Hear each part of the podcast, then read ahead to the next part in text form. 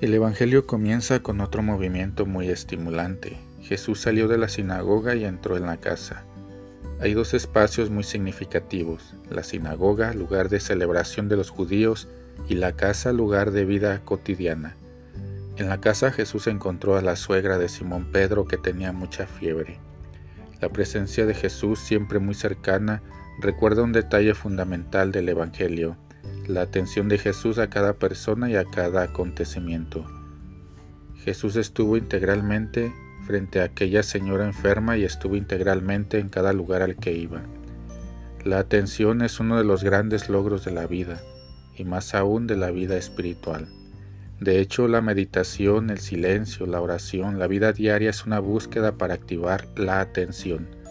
La atención es madurez, discernimiento, opción de vivir más serenamente ante los millones de informaciones, mensajes y comunicaciones con las que somos bombardeados cada día. Estar atento significa renunciar a los excesos y elegir el vaciamiento, ser más sencillo para estar más presente.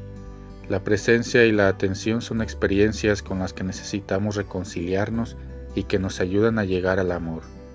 El gran monje del desierto, Abba Poemen, que vivió en el siglo IV, decía que las tres mayores virtudes del alma son la atención, la vigilancia y el discernimiento, y más adelante resumió, el principio de todos los males es la desatención. El movimiento de Jesús de la sinagoga a la casa es un despertar de atención. Si los ambientes comunitarios se vuelven anestesiantes, el hogar y la cercanía a la realidad pueden ser un gran remedio para reconciliarse con una vida más atenta.